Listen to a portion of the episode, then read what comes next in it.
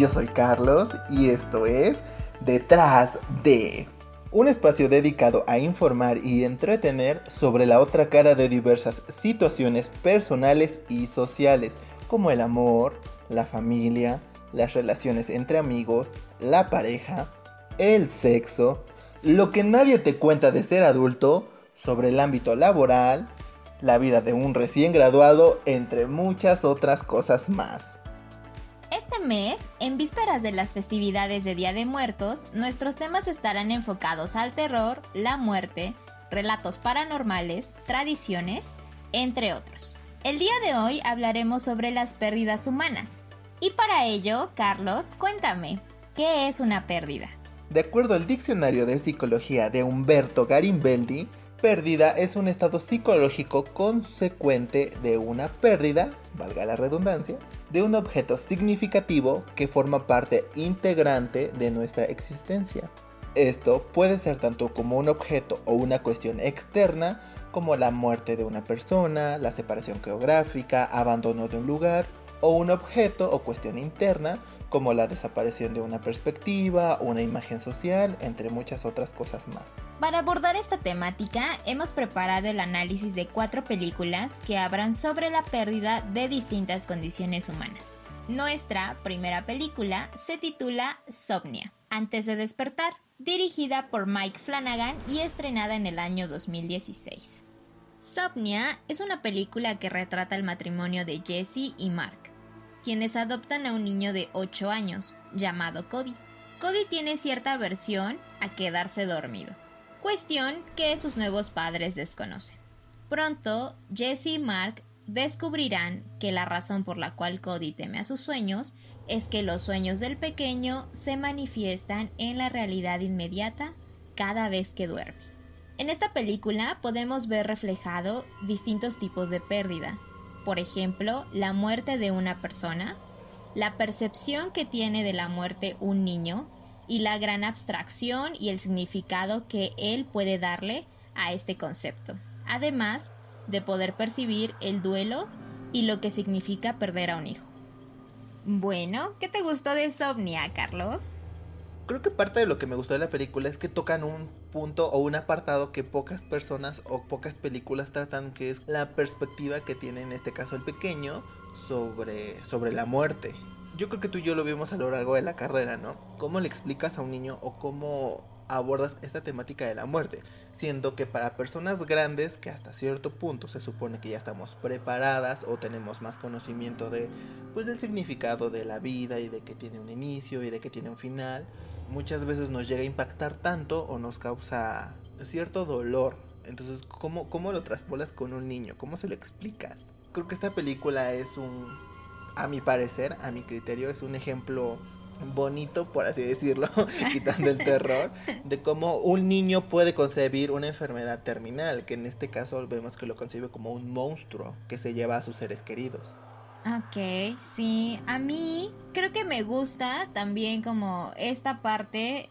Hay varias veces donde se repite, ¿no? Bajo distintas perspectivas y distintos personajes en la trama de la película, que a veces aquello que nos asusta desaparece cuando lo entendemos. Y creo que esto es aplicable como eh, sé que en la película pues se trata, ¿no? Precisamente como eh, de lo que un niño comprende acerca de la muerte y todo lo que su mente puede crear y generar a partir de lo que fue un hecho o un evento importante en edades muy tempranas del desarrollo.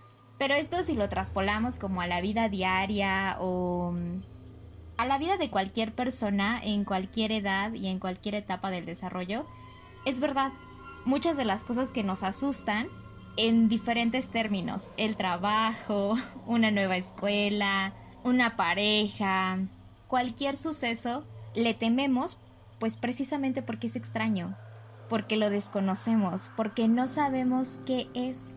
Y todo, todos los miedos de todas las personas desaparecen una vez que les damos una razón del por qué, ¿no? Una vez que los entendemos.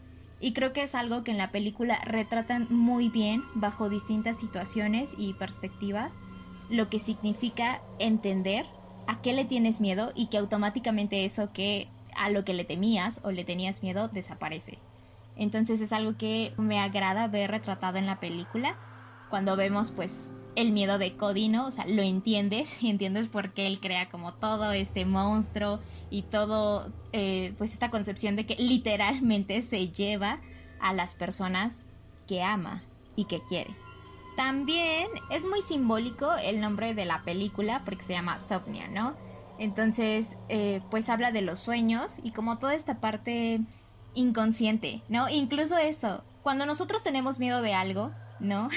y muchas veces no somos conscientes de ello y no sabemos a qué le tememos, se manifiesta en algo que no puedes controlar, que son tus sueños, ¿no? Que es lo que pasa con este niño, con Cody, que todo lo que él quisiese hacer o entender se manifiesta a través de sus sueños, con distintos elementos que pues él tiene, ¿no? Como por ejemplo la mariposa, ¿no? Que es algo como muy simbólico y bastante bonito, que pues Cody tiene como esta este gusto, ¿no? Y esta obsesión por las mariposas. También se ve retratado que cualquier sueño eh, siempre es una conversación con nosotros mismos. Y que todos los personajes que están pues en ese sueño siguen siendo, aunque sean otros personajes con un rostro y un nombre distinto, seguimos siendo nosotros, bajo otras acciones, bajo otro nombre, pero que aún así trata de darnos un mensaje, un mensaje de nosotros que no entendemos. Entonces, en distintos aspectos de la película y en distintos momentos, se tiene esta conversación acerca de qué es lo que tu sueño te está tratando de decir, a qué le tienes miedo, qué intentas resolver, qué emoción, ¿no? Hay que ahí trabajar. Tratan de hacerlo, ¿no? Como bajo una perspectiva de terror, incluso mágica, pero en todo momento están como estas interacciones entre la mamá, ¿no? Jessie Cody y el papá, Mark, eh, pues eh, jugando, ¿no? Con estas dualidades de lo que es perder, lo que es querer ser amado, ¿no? Y que todo esto se manifieste pues a través de los sueños. También algo que me llamó la atención de la película es la manera en que abordan cómo este matrimonio de Jesse y Mark van abordando la pérdida de su hijo. Vemos al inicio que Jesse está en un grupo de apoyo, pero Mark a su manera también está viviendo su duelo, ¿no? O él ya no cree, se menciona por ahí que él hace tiempo dejó de ir a, al grupo. Incluso cuando Cody llega a su casa, la interacción de ambos es diferente. A Jesse la vemos como en un rol más protector, más de preocupación. Y a Mark lo vemos ya como en un rol más de relacionarse, ¿no? De crear un vínculo. Nuestra segunda película se llama The Babadook escrita y dirigida por la directora australiana Jennifer Kent, producción realizada en el año 2014. Esta película nos va a narrar la vida de Amelia, quien perdió a su esposo en un accidente automovilístico camino al hospital, ya que ella se encontraba en labor de parto del nacimiento de su hijo. Amelia, posteriormente al accidente, ha criado sola a su hijo Samuel. Podemos observar en las siguientes escenas que a él le encantan los trucos de magia, los cuentos y tiene una habilidad peculiar para fabricar armas caseras que utiliza contra su monstruo imaginario. Una noche, Samuel le pide a su madre que le lea un libro de cuentos que encontró en su estante, titulado Mr. Babadook. El libro nos cuenta la historia de un monstruo sobrenatural del que nadie puede deshacerse una vez que descubre su existencia. Después de oír el relato, Sam se convence de que Babadook es el monstruo que lo acecha a él y a su madre. Posteriormente comienzan a suceder acontecimientos raros en la casa, y Amelia lo atribuye a la imaginación de su hijo. Mientras más eventos y visiones inexplicables ocurren, Amelia gradualmente comenzará a creer que Babadook está acechándola a ella y a su hijo, y poco a poco la está poseyendo. Esta película nos permite ver cómo se refleja la creación de un monstruo como una excusa a un comportamiento errático, ya que no se puede soportar ni aceptar la pérdida de un ser querido. Bueno, a mí esta película me fascina, me encanta, yo creo que entra dentro de mi top 10 de películas favoritas, porque simplemente para mí es poética. Quiero empezar diciendo que odio que el monstruo se parezca a una cucaracha. me da muchísimo asco, la verdad. no, la primera vez que la vi no lo razoné hasta esta, eh, esta ocasión que pues vi la película para este programa y razoné que tenía forma de cucaracha. O sea, incluso antes de que se manifieste aparecen cucarachas. Eso me dio mucho asco. Para quien no sepa, le tengo terror a las cucarachas.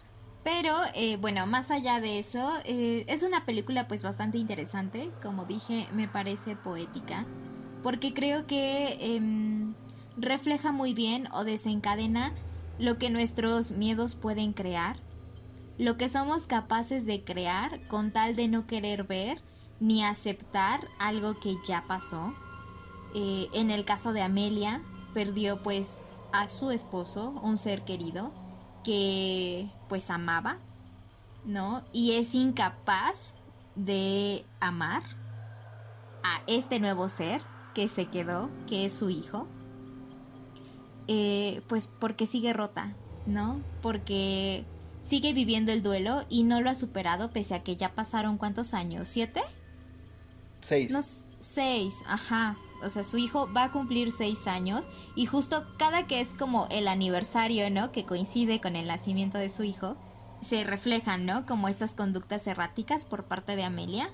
En esta película también me gusta, eh, pues aparte de la creación como de este monstruo externo, creo que eh, la directora transmite muy bien como esta sensación de sentirte ahogado, de sentirte que ya no puedes más, está en un trabajo que no le gusta, está viviendo una vida que no quiere, eh, no puedes operar la pérdida de su esposo y te sientes asfixiado de vivir todo eso.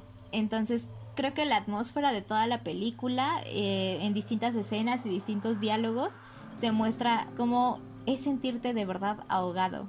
Y yo sé lo que se siente estar viviendo una vida que simplemente ya no quieres es interesante lo que mencionaste hace un rato de Samuel, de que aparentemente es concebido o percibido como un niño odioso, ¿no? Extrañamente, las veces que he visto la película, a mí no me parece.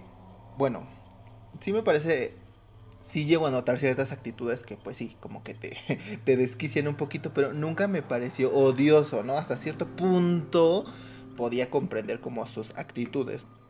Creo que algo interesante de, de cómo está construido este niño, este personaje, es para reflejar esta cuestión de que Samuel pues es idéntico a su padre en cuestiones más allá físicas como que de personalidad. Por ejemplo, hay una parte donde Samuel tiende a rechinar los dientes, ¿no? Antes yo lo concebía como de, ok, o sea, a nadie nos gusta escuchar como que ese rechinido, pero a estas alturas yo lo puedo interpretar como que pues a lo mejor era una actitud o una costumbre que su padre también tendía a hacer. Ajá, bueno, ahorita que dices eso, creo que hay una evolución de los personajes, ¿no? Y al principio a mí Samuel me sigue pareciendo la persona más odiosa del mundo. no importa cuántas veces la vea, ¿no? Pero es verdad, posteriormente se ve esta evolución y entiendes por qué las conductas del niño son así. Y creo que es algo que todos los niños en general tienen. Todos los niños son auténticos, ¿no? Si van en la calle y te ven y para ellos hueles mal, te van a decir hueles mal, ¿no? Posteriormente, ¿no? Bajo distintos esquemas de valores y morales y etcétera, les enseñamos a los niños como lo que es apropiado y lo que no es apropiado, ¿no? Entre comillas. Y lo que pasa en esta, pues en esta película es precisamente eso, ¿no? Tratan de, eh, pues evidenciar que este niño es auténtico. Él siempre dice lo que hay en su mente, ¿no? O sea, eh, esto de que luego le dice a, a, sus amiguitos, ¿no? Que su mami se pone triste porque no tiene papá, porque se murió el día que él nació, sería algo pues poco apropiado para comentar, ¿no? A lo mejor en una comida o en una fiesta, pero lo hace porque pues es auténtico, ¿no? Tiene, dice todo lo que hay en su mente. Y creo que es esta parte también como demostrar este lado que incomoda, porque es la única persona que se atreve a decir las cosas como son, aun cuando nadie quiere admitirlas, ¿no? O sea, cuando le preguntan, ¿dónde está tu papá o por qué no tienes papá? Y que él se atreva a decir como todo esto, ¿no? Que al final es verdad. Y lo sabe, ¿no? Su mamá lo sabe, su tía lo sabe, y probablemente su primita que pasa ahí en algunas cuantas escenas también lo sabe. Pero nadie se atreve a decirlo, a hablarlo descaradamente. Y él representa, ¿no? Como toda esta, pues toda esta visión que muchas veces nos hace falta a los seres humanos y sobre todo hablando pues de nuestros miedos eh, y de las pérdidas que tenemos eh, en distintos apartados de nuestra vida. Siempre hace falta algo o alguien que hable o diga descaradamente lo que todo el mundo ya sabe, pero nunca nadie se atreve a decir en voz alta. Y Samuel pues representa esta parte. Debo admitir que las épocas en las que he visto esta película, yo he pasado por muchos hechos personales. Uno de ellos es la pérdida igual de un ser muy muy querido. Y esta vez que la vi para este programa, creo que logré concebir más allá de lo que había percibido la vez pasada. Logré atrapar más. De hecho, recuerdo que le mandé un mensajito a Hetze de lloré, no puedo creer que esté llorando. O sea, hubo una escena en especial donde Amelia se enfrenta al monstruo. Para mí fue tan simbólica porque ahí es donde puedes ver claro este, este cambio, ¿no? Donde esté en ti la decisión de soltar ese recuerdo que hasta cierto punto te está haciendo daño y aprender a vivir con la pérdida y continuar tu vida o aferrarte a él y aceptar que te va a hacer daño. Esta escena, este enfrentamiento para mí es tan simbólico que dije, eso me pasó a mí. Llegó un momento en que mi duelo por este ser querido era tan profundo que tienes que tomar la decisión, pero es así de o, decides soltar o decides quedarte abajo. Entonces, esta escena en esta ocasión la comprendí aún mejor ya por la experiencia personal que yo he vivido. Sí, bueno, yo nunca he vivido como la pérdida de un ser querido tan cercano, pero es verdad, retrata en el caso de Amelia como o lo aceptas o te lleva. Hay hechos que simplemente por más tiempo que pase ya no puedes negar. Creo que también la parte donde nos retrata como esto es el alimentar ocasionalmente a tus miedos, que ya va como en el final de la película. Eh, recuerdo que la primera vez que la vi, la vi con mi hermana, y mi hermana sí se quedaba como, ¿qué onda, no? ¿Qué es eso? Como, en lugar de que lo mate, que desaparezca, literal lo tiene viviendo con ella y es más de vez en cuando lo alimenta y me parece que pues o sea es algo que sí pasa con todos nosotros no ante la pérdida eh, o el miedo a algo eso jamás se va totalmente no es lo vemos como con este monstruo que pues empieza a ser grande grande grande y a tomar un gran poder y al final pues es algo chiquito diminuto que puedes tener en un rincón de la casa y que al final es necesario a veces visitar para recordar dónde estabas. Yo recuerdo que cuando eh, se empezó a, dar a conocer la película, mucha gente estaba desconcertada y decía, es que no entendía el final, es que porque no se murió, es que, etcétera, etcétera, etcétera. Pero depende de la perspectiva con la que estés concibiendo la película, igual, experiencias personales, eh, pero una vez que concibes la idea, que incluso la misma escritora y directora ha, dicho en entrevistas que la intención de la película es reflejar este sentimiento de pérdida. Y como dice Hetze, muchas veces es un monstruo que se hace grande, grande, grande y después se hace chiquito, chiquito, chiquito y que está en un rincón. Y eso es lo importante, ¿no? Eso es lo que pocas personas no, no comprenden o no han logrado entender, que al tener un sentimiento de pérdida por toda la actitud que tengas, porque digas yo le echo ganas, yo puedo salir adelante, pues al fin y al cabo es un dolor que nunca se va a ir, es un monstruo que siempre va a estar dentro de nosotros, chiquito, pero siempre va a estar ahí, nunca se va a ir por completo, nunca lo vamos a lograr eliminar. Y es válido visitarlo de vez en cuando, es válido saber que está ahí y ver las enseñanzas que nos ha traído.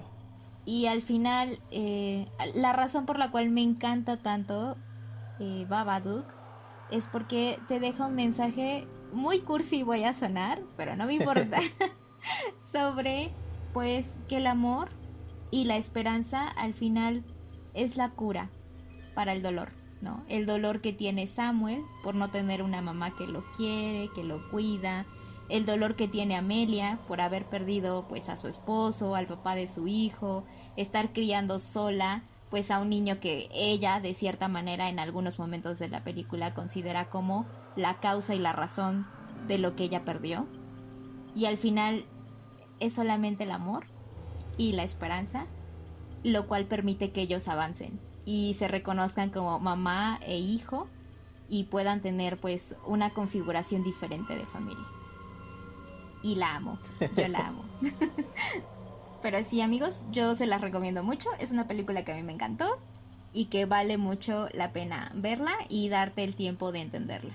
Bien amigos, continuando con nuestro top de películas, la siguiente película de nombre Pesadilla en el infierno del director Pascal Leiber y estrenada en el año 2018 es una producción francesa que nos narra la historia de Beth y Vera, dos hermanas adolescentes cuyas vidas van a cambiar drásticamente durante la primera noche en su nuevo hogar junto con su madre, hogar que ha sido heredado recientemente.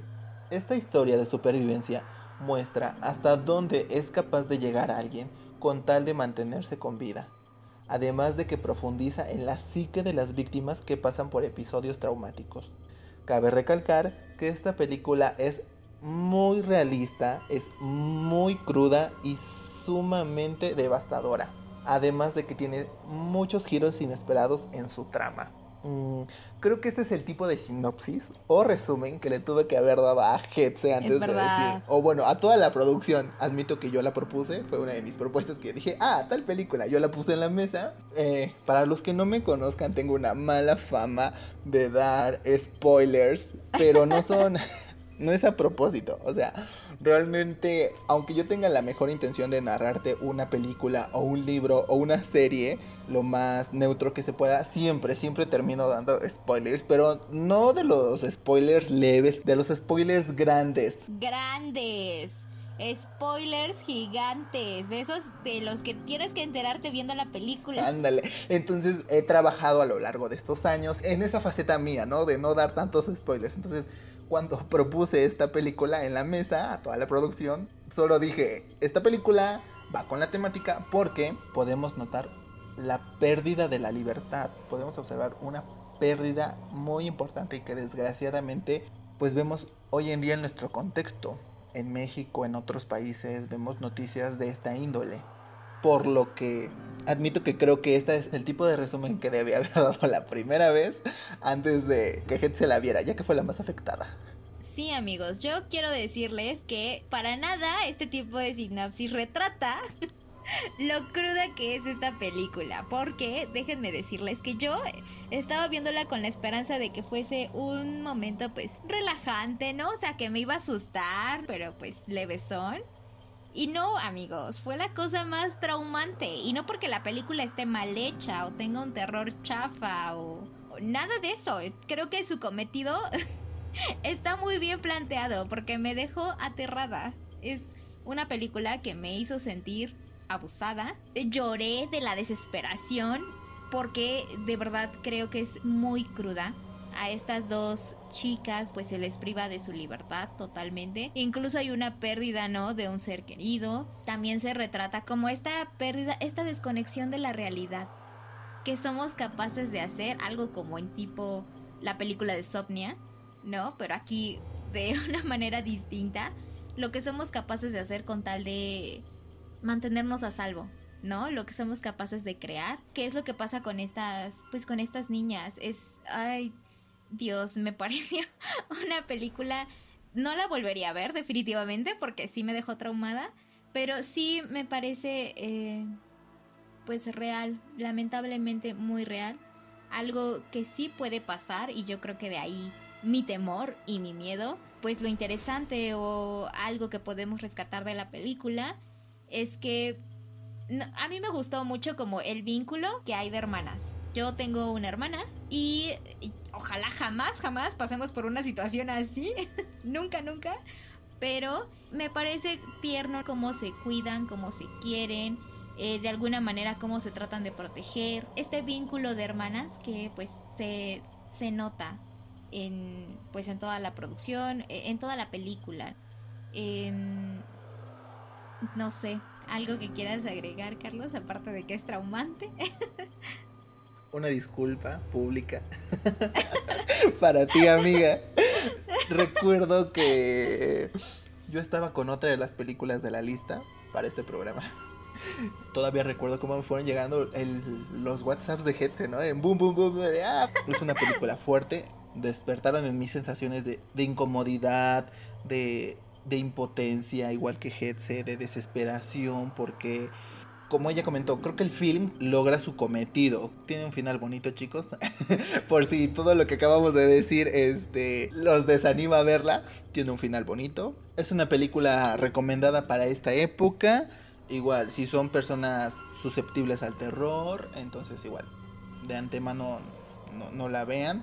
Y pues bueno, esa es la, esa es la película de esta, la tercera película de esta lista. Sí, es, es la recomendación. Es la recomendación. No la vean. Yo dije que no la vean. y este. Y pues, pues nada, a pues mí. si, si, no tienen. Si realmente no tienen nada que hacer y dicen, pues me quiero espantar un rato, pues pueden verla, ¿no? Es que más que espanto, más que susto, al final de como de toda película que te quedas como con esa sensación de, ah, me va a salir el monstruo. No, te quedas con una sensación de de temor, ¿no? O sea, no quieres ni salir a la calle porque pues bueno, cuando vean la película, si la ven, comprenderán esa sensación. Pero no todo es terror, chicos, no todo es... Bueno, sí, sé que las fechas lo, lo, lo ameritan. Eh, este top va a finalizar con una película que si bien no es terror, o no es suspenso, pero si entra en la categoría de drama. Pueden ver esta película con su ser querido, con el novio, la novia, etcétera, ¿no? Incluso solos. Es una película muy bonita y pues bueno. ¿Qué película es, Es, eh, se titula Las Horas. Es una película de género dramático eh, del año 2002. Fue dirigida por Stephen Daldry y es una adaptación de la novela con el mismo nombre la cual es escrita por Michael Cunningham. Bueno, esta historia nos habla sobre tres mujeres en distintas épocas. Estas mujeres tienen distintas edades y sus vidas se ven conectadas por una novela escrita por Virginia Woolf eh, titulada Señora Dalloway. Tenemos un cast pues bastante agradable si es que a ustedes les llama la atención y les interesan estos aspectos. La actriz Nicole Kidman encarna a Virginia Woolf eh, en el año 1923 mientras escribía La señora Dalloway. Julianne Moore es una esposa pues bastante infeliz que lee este libro en el año 1951 y Mary Streep es una editora neoyorquina quien interpreta a una señora Dalloway contemporánea que cuida de un amigo escritor, el cual está enfermo, con quien pues en su juventud tuvo un romance y pues ha decidido prepararle una fiesta con por un motivo pues importante que se irá revelando a lo largo de la película. Es una película que a mí me gusta bastante. La vi a lo largo pues de la carrera y pues refleja distintos tipos de pérdida, ¿no? Y podemos ver distintos momentos y situaciones que pues si bien no hemos vivido todos, sí nos hemos encontrado conectados, ¿no? Para quien no sepa, en, esta película se retrata la muerte de esta gran escritora, Virginia Woolf, y eh, en la vida real realmente muere así. Esta escritora había, hasta la fecha, ¿no? Se sigue como debatiendo eh, pues qué tipo de enfermedad mental padecía, pero todo apunta a que ella padecía de trastorno bipolar. Esta es una situación que se muestra a lo largo de pues la película. Hay una frase que se dice como en la película, ¿no?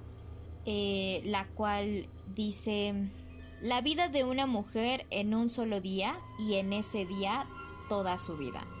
Y es verdad, a lo largo de la película observamos solo un día de estas tres mujeres, pero solo un día es suficiente para retratar lo que significa toda su vida. Y en pues en la vida de cada una vemos una pérdida de distinta manera, ¿no? En la vida de una vemos la pérdida de la vida, la pérdida de un ser querido, la pérdida de una madre, tiene una psicología, ¿no? Eh, pues distinta, ¿no? En, la trama se ven reflejados, pues desde aspectos como de lo que es vivir con una persona con una enfermedad mental, de lo que es luchar e intentar mantenerla con vida y a salvo, y como eh, e, en este caso eh, Nicole Kidman en su personaje trata pues de evidenciar que no se puede encontrar la paz evitando la vida. Y para ella estar en este ambiente tranquilo, en este pueblito, viviendo, significa la muerte. Aunque sabe, ¿no? Y su esposo en este caso también saben que de mudarse otra vez a Londres, a una ciudad ajetreada, ¿no? Con estrés y demás, es una condición que le afecta totalmente, pues, a su enfermedad. Pero ella, ella lo prefiere, lo prefiere porque eso significa vivir, a estar en un ambiente tranquilo y morir. Me parece, no sé, e, esa, especialmente esa vida, bueno, esa etapa de la película donde te muestran la vida o los últimos días que tuvo Virginia, me estremecen, ¿no? Me estremecen y me tocan un poco de más. En el caso de Julian Moore, es una historia que me parece sumamente triste. sumamente triste porque creo que ella retrata lo que ya hemos repetido en varias ocasiones, ¿no? Vivir una vida que no quieres. Y en este caso ella vive una vida perfecta, lo que todo el mundo dice es que a eso debe aspirar una mujer, en eso debes de concentrarte, eh, deberías de sentirte orgullosa por tener un esposo que te quiere, por tener una casa hermosa, por tener un, hijo, ¿no? Un niño, estás embarazada, estás a punto de tener otro bebé. ¿Y qué más quieres, no? Vives la vida perfecta en la época de los 50, pues llena, ¿no? De, de todo lo que se nos dijo en algún momento de la historia para lo que servía a una mujer, ¿no? Y como ella es totalmente infeliz y en muchas ocasiones piensa o intenta morir vemos intentos e ideas suicidas de su parte y al final no les quiero spoilear la película, ¿no? Pero al final como ella toma una decisión tan abrupta que para muchas personas es incluso preferible la muerte a la decisión que ella tomó en su momento. Y al final de la película ella te, te explica, ¿no? Que es una decisión que pues ella después de tantos años podría haber dicho me arrepiento de haberla tomado, pero en realidad no me arrepiento. y preferí la vida. Y para mí eso significaba la vida antes que morir. Y morir significaba seguir viviendo al lado de su esposo y con estos dos niños que pues al final no quería, ¿no? Era, era una vida que no se había hecho para ella. Y me parece una vida que lamentablemente muchas personas actualmente viven.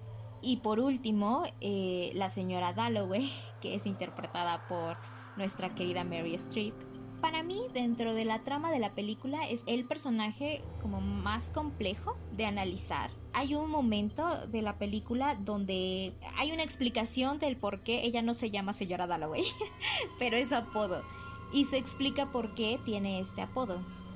me conmueve su personaje y para mí es complicado de analizarlo porque representa y es estas personas que se la pasan haciendo de todo, que jamás tienen un momento libre en su vida para jamás escucharse, para jamás sentirse, para jamás preguntarse si lo que están haciendo está bien, es incorrecto o hacia qué rumbo debe de ir su vida.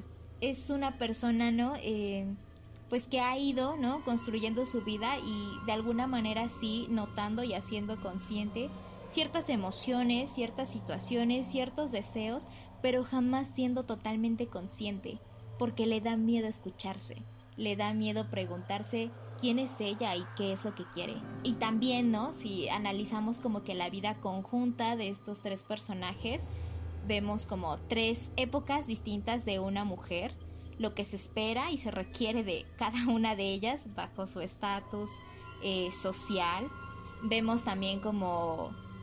Es que todos los hechos que pasan en esta película están interrelacionados y no quiero spoilear porque creo que merece la pena pues verla y ver estos hechos que pues les estoy comentando.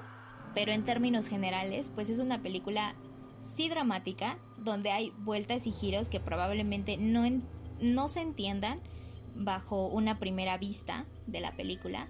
Me parece muy hermosa. Sí, hermosa pero triste. si es que eso existe. Me parece nostálgica.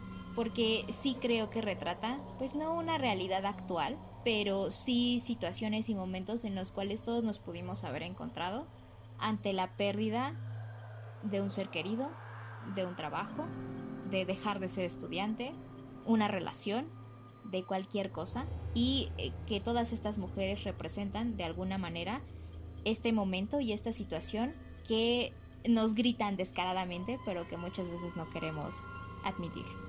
Como podrán ver, es una película que a se le ha apasionado mucho. Creo que también está entre sus top de películas favoritas. Sí, es una, es una. De hecho, esta, esta película la propuso Hetze, la puso en la mesa. Creo que puede ser notorio. Es una película muy, muy bonita. Se desarrolla en tres épocas diferentes. Es curioso cómo varios pueden aún identificarse o podemos identificarnos con varias de esas vidas o varias de esas personas, aunque sean épocas diferentes. Entonces, bueno, repito, no hay mucho que pueda aportar más que vean la película. Es una película muy bonita con la que cerramos la lista de películas del día de hoy.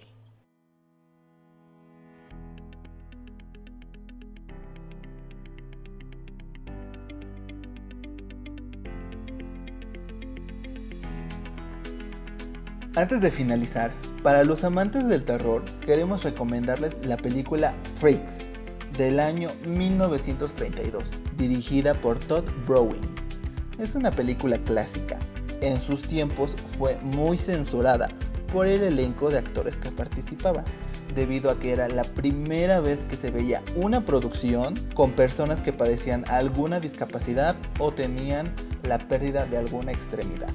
Se las recomendamos mucho. A mí me encantó. Eh, entiendo por qué fue tan escabrosa y pues censurada en su momento. Creo que, o esperaría que en estos momentos o estas alturas ya no fuese así.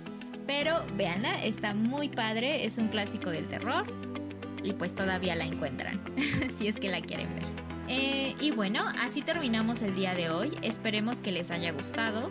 Si tienen algún comentario, sugerencia o aporte que deseen compartirnos, pueden hacerlo a través del correo detrás de oficial1 Nos dio mucho gusto de tenerlos aquí, espero que nos acompañen en el siguiente programa.